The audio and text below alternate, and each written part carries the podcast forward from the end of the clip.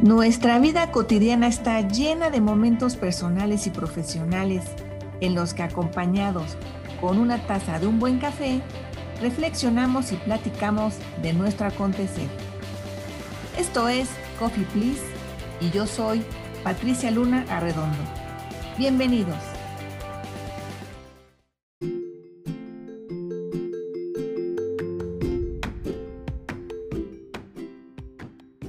¿Sabes la diferencia entre facultar y delegar?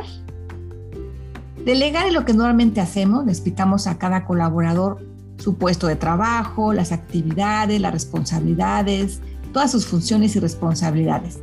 Pero si la persona se encuentra ante alguna excepción o requiere tomar cierta decisión de la cual él no conoce la información ni qué tipo de camino tomar, pues va a recurrir a ti como su jefe, como su líder, para explicarte la situación y para que tú tomes la decisión. Si la decisión que tú tomaste la ejecuta el colaborador y algo sale mal, la responsabilidad es totalmente tuya, porque tú tomaste la decisión y el colaborador solo lo que hizo fue ejecutarla. Eso es delegar. Le delegas las responsabilidades de su puesto, le delegas las actividades de su puesto pero si algo se sale de lo que él sabe que tiene que hacer, pues te pregunta y tú eres quien toma la decisión.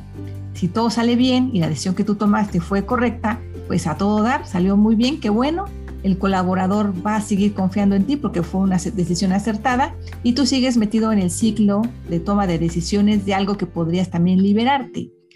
Si facultas a un colaborador, le estás dando la misma información, cuáles son sus funciones y responsabilidades de acuerdo a su puesto, sus actividades, lo que esperas que haga y que lo haga. Y obviamente si algo sale de su entorno normal de actuación, el colaborador facultado pues sabe que tiene también la posibilidad y la responsabilidad de tomar decisiones. Y si las toma y si algo sale bien, pues excelente.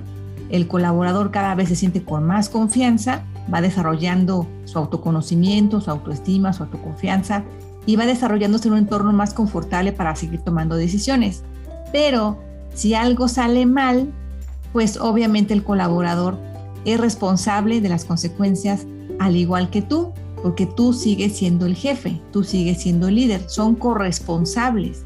Quiere decir que si las cosas salen bien, tú te sientes liberado porque la persona está actuando de manera más autónoma y va tomando decisiones y sale mal, pues tú también eres responsable porque a mejor te faltó explicarle algo, te faltó entregarle alguna política, algún procedimiento, te faltó coacharlo un poco más, te faltó estar un poco cerca, en fin, te faltó darle, inclusive a veces pasa información de negocio que no se entregó, que se omitió y eso fue la consecuencia, eh, fue la causa para la consecuencia de una decisión mala.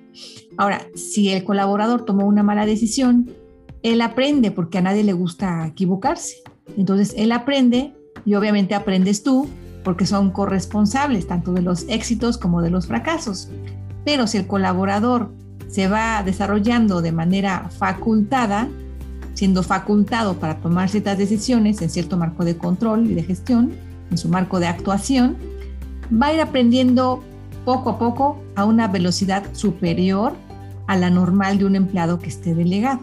Y obviamente tú también vas aprendiendo porque también tú vas desarrollándote y poco a poco con el paso del tiempo, mientras más decisiones tome el colaborador, tú tendrás siempre a alguien listo para reemplazarte en el caso de que tú te ausentes o tú seas promovido a otro puesto. Esto te ayuda también porque además de que tú creces, pues siempre tendrás a alguien que pueda tomar tu lugar y te permita liberarte rápidamente de ese puesto y tomar tu nuevo puesto de manera muy ágil. Esa es la gran diferencia entre facultar y delegar. En resumen, si estás delegando a tus colaboradores, solamente le estás entregando la información, el conocimiento de lo que tienen que hacer como función de responsabilidades y actividades, pero si algo se sale de lo normal, recorren a ti para que tú tomes las decisiones y tú tengas la última palabra. Ahora, facultado, aparte de entregarle toda esa información respecto a su puesto, también estás entregando cierto marco de control para que tomen ciertas decisiones y sean responsables de las consecuencias buenas o malas, al igual que tú, porque te repito, tú sigues siendo el jefe, sigues siendo el líder, pero ambos, tanto tu colaborador como tú, o tu equipo de colaboradores, si tienes a todos facultados, todos son responsables de lo bueno o de lo malo que pase en el equipo de trabajo. Esa es la gran diferencia entre facultar y delegar. La pregunta sería, ¿tú facultas o delegas a tus colaboradores?